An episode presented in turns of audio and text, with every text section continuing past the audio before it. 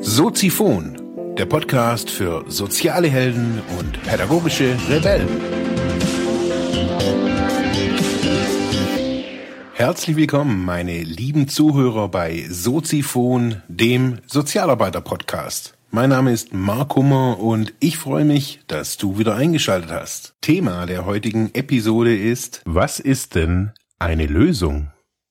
Ja, liebe Zuhörerinnen und Zuhörer im Internet, was sind denn Lösungen? Das sind immer die Fragen, die man in Diskussionen oder in Streits manchmal so hat oder auch in ja Konflikten in der Arbeit da fragt dann der andere, ja, was sind denn die Lösungen? Oder was ist die Lösung? Was sind die Lösungen? Und man versucht dann irgendwie, ja, dies und jenes und so weiter zu erklären, versucht einen Sachverhalt darzulegen, wie man quasi von einer Ursache, einem Problem, zu einer Lösung kommt.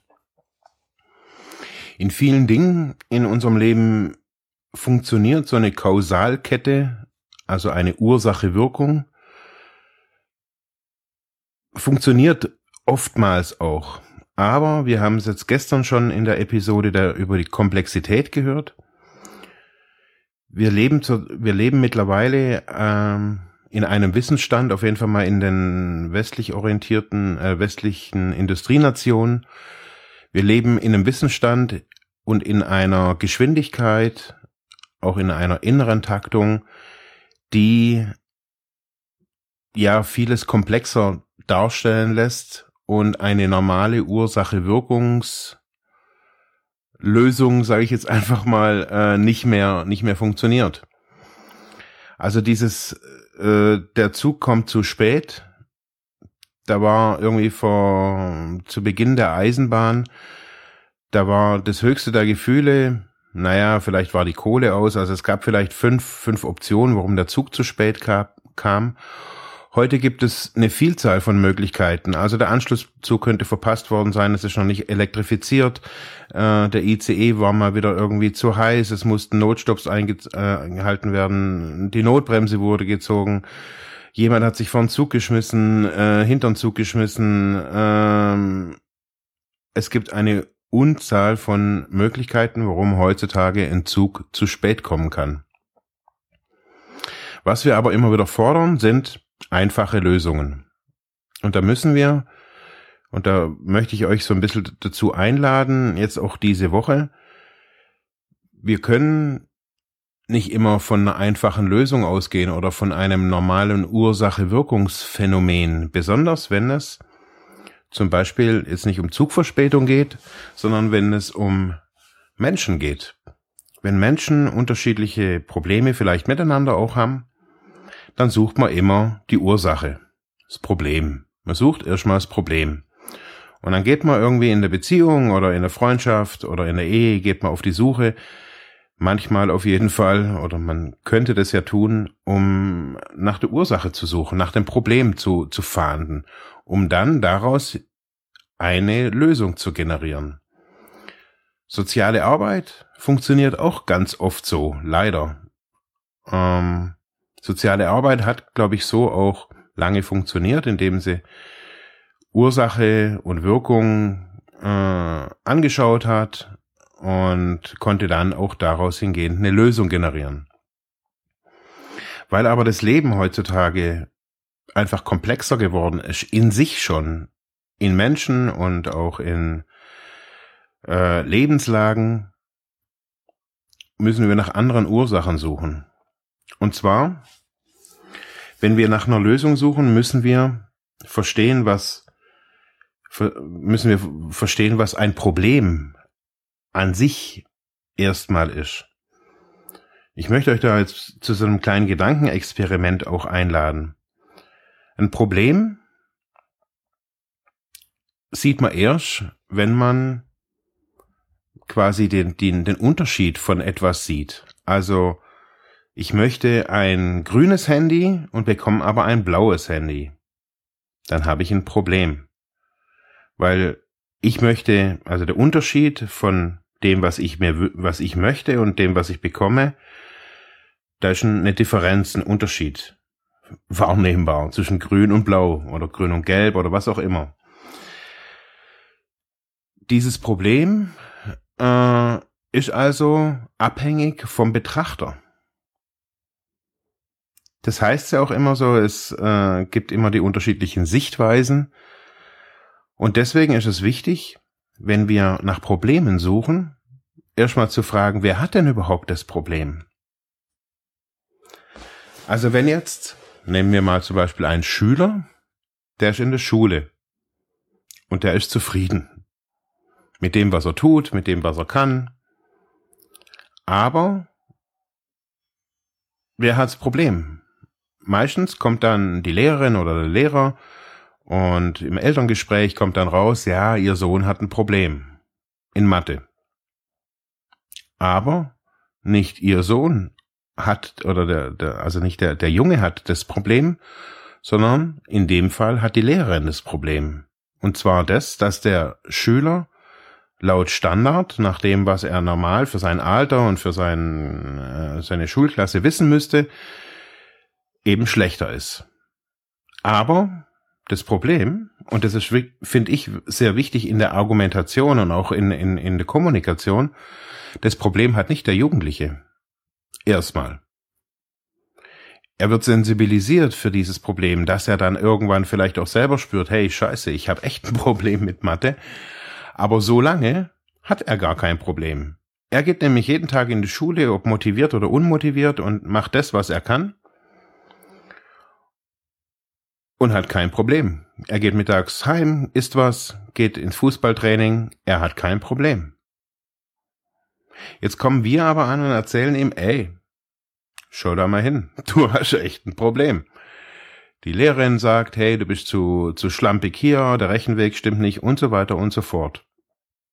Und irgendwann erkennt vielleicht der Junge, okay, ich habe wirklich, ich habe ein Problem, weil nämlich diese mathematischen Kenntnisse, die ich da lerne, ähm, reichen einfach nicht irgendwie schludrig, sondern um ein gewisses Niveau zu halten und zu erreichen, äh, dass ich zum Teil von außen aufgesetzt kriege, aber vielleicht auch äh, feststelle, dass es vielleicht auch was Inneres ist, also meine innere Motivation, Mathe zu können oder die Grundrechenarten zu können oder zu kennen wenigstens. Das kann dazu führen, dass er sieht, okay, hey, ich muss meine Mathe, ich muss meine Mathe-Kompetenz quasi stärken. Also ich muss mehr lernen, ich muss ruhiger werden und so weiter. Das kann man dann alles theoretisch auf jeden Fall mit der Lehrerin oder mit dem Lehrer einfach auch klären und besprechen, was man da machen könnte, damit der Schüler besser wird in Mathe. Aber nochmal zurück zu der Argumentation. Was ist denn, also der Schüler hat anscheinend das Problem, obwohl er selber gar nicht weiß, dass er ein Problem hat. Und schon wird aber nach einer Lösung gesucht. Das heißt, Elterngespräch oder gemeinsames Gespräch, Bildungscoaching oder wie auch immer man das jetzt heutzutage nennt, die werden einbestellt, die kommen oder die Lehrerin schon vorher sagt dem Schüler permanent, hey, du bist zu schlecht, du hast dies, du hier musst besser werden und so weiter. Das kann man auch wohlwollend sagen, das meine ich gar nicht, sondern ich glaube, wir hinterfragen manche Dinge einfach gar nicht, besonders in Kommunikation. So. Das heißt, dieser Schüler wird einbestellt, der, die, die, die Eltern werden einbestellt und hören von der Lehrerin oder vom Lehrer, okay, ihr, ihr Kind hat ein Problem. Erzählt es, was er, was er nicht kann. Und in diesem Moment, in dem die Lehrerin erzählt, was er nicht kann, entsteht natürlich eine, eine Grenze zwischen dem, zwischen der Eigenwahrnehmung von dem Schüler, der nämlich bis dato gar kein Problem hatte, und dem, äh, was die Außenwelt ihm spiegelt. So. Und jetzt wird, ein Pro jetzt wird aus diesem Problem such, äh, suchen wir jetzt eine Lösung. Das ist die normale Vorgehensweise. Problem, Lösung. Jetzt hat aber dieser, dieser Schüler kaum Zeit, würde ich jetzt einfach mal so behaupten, kaum Zeit, wenn wir nach diesem Ursache-Wirkungsprinzip, also die Ursache ist, ähm, er ist zu schludrig, Wirkung, er ist schlecht in Mathe. Die Lösung ist, er muss disziplinierter, strukturierter sein, um eben nicht so schludrig zu sein. Die Lösung ist aber von der Eigenwahrnehmung des Schülers vollkommen abgekoppelt, weil nämlich der Schüler ja immer noch, vielleicht hat er eine Einsicht, okay, aber ein Problembewusstsein besteht zu diesem Zeitpunkt eigentlich nicht, kann ja gar nicht bestehen, weil die das Problem von dem von von der Lehrerin ausging. Sie hat ja das Problem, dass er nach Standard XY Mathe nicht so gut kann. Okay. Das heißt, diese Lösung die kann der Schüler rational vielleicht nachempfinden oder nachvollziehen, aber nachempfinden aufgrund seiner Eigenwahrnehmung, seiner eigenen Position zum Problem, also er sieht dieses Problem ja gar nicht, er kommt doch durch. Er geht morgens um 7.30 Uhr in die Schule, sitzt in Mathe da, stört nicht so oft. Hey, alles gut. Man könnte diesem Schüler jetzt auch sagen, hey, rein aufgrund des Pareto-Prinzips, 20% Einsatz, 80% Ertrag, bist du auf einem guten, bist du eigentlich auf einem guten Weg. So. Das heißt, halten wir das nochmal kurz fest. Der Schüler hat kein Problem, die Lehrerin hat ein Problem. Und die Lösung ist wiederum ein vermeintlich gemeinschaftlich gesuchtes, äh, eine gemeinschaftlich gesuchte Lösung, ist es aber nicht. Es ist wieder was vom Außen auf den Schüler auf, äh, ein, eingewirktes sozusagen. Und wir erleben ganz oft in unserem Alltag, wenn wir, wir gehen ganz oft solche Probleme, jetzt unabhängig von Schüler oder Schule, wir gehen unsere Probleme und die Lösung oder die Problemlösung so an. Wir suchen das Problem und suchen die Lösung. Was wir nicht tun, ist zu fragen, haben denn alle das Problem? Wenn nämlich zum Beispiel die Mutter sagen würde, also für uns ist das, für mich ist das okay. Für uns als Eltern, wir könnten sagen, hey, das passt so. Der Schüler sagt, man, ich sehe gar kein Problem, ich gehe hier morgens hin und gebe das, was ich kann. Und die Lehrerin sagt, ja, aber nach Standard XY, so. Die einzige, die das Problem hat, ist die Lehrerin oder der Lehrer. Jetzt kann man da bei der Lehrerin gucken, okay, sie kann die Vorgaben natürlich jetzt nicht verändern. Das ist das, was sie machen kann. Sie kann das nicht verändern. Und wenn alle zufrieden sind, außer ihr, ist, der einzige, ist die einzige Lösung die, dass sie akzeptiert, dass er so zufrieden ist. Wenn aber ihr Ziel ist, der muss ein Einser schreiben, immer und ewig, dann ist die einzige, die auch in Zukunft das Problem haben wird, die Lehrerin und eben nicht der Schüler. Wenn wir das auf Arbeitsalltag, auf Beziehungen übertragen, ja, könnt ihr vielleicht erahnen, was für eine, für eine Macht hinter einem neuen System stecken kann, wenn wir nicht nach der Ursache und Wirkung nur forschen, sondern wenn wir alles mit einbeziehen.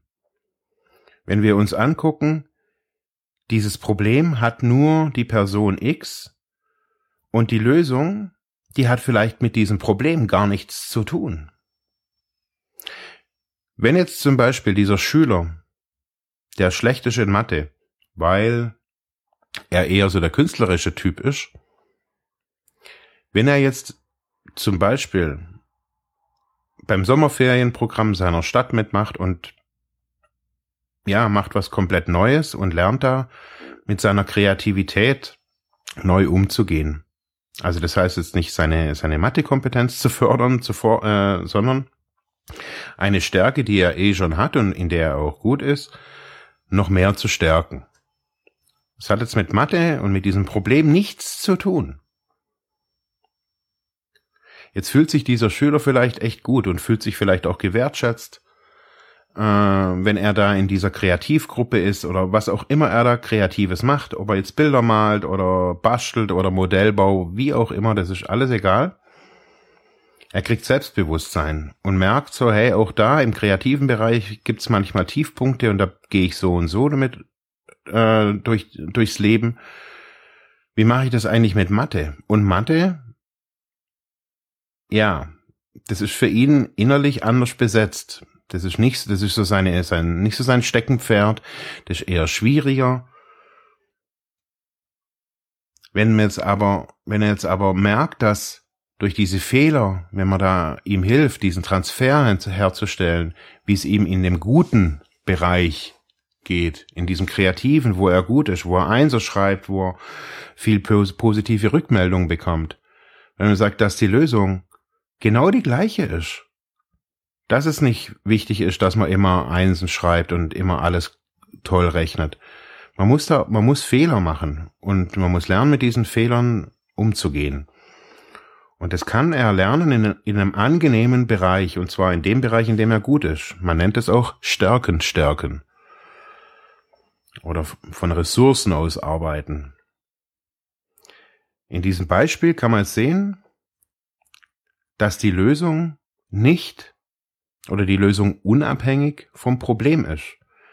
Die Lösung wäre jetzt in diesem Fall eine Stärke, die er schon hat, eine kreative Kompetenz, die er gerne mag oder eine irgendeine Tätigkeit, die er in diesem Sinne gerne tut, weiter auszubauen, mehr Selbstwert zu kriegen, Selbstbewusstsein zu kriegen, um mit diesem vermeintlichen Hindernis der Schwäche in Mathe zum Beispiel viel konstruktiver umzugehen, vielleicht auch viel kreativer umzugehen, dass er vielleicht für sich, so habe ich das für mich vor einigen Jahren entdeckt, eben das Pareto-Prinzip zu sagen, hey, ich bin mit 80 Prozent meiner Leistung bin ich zufrieden. Und man, wenn man eine Notenskala von eins bis sechs hat und dann die Abstufung anguckt, dann ist man bei 80 Prozent immer noch bei einer guten zwei, sage ich jetzt einfach mal.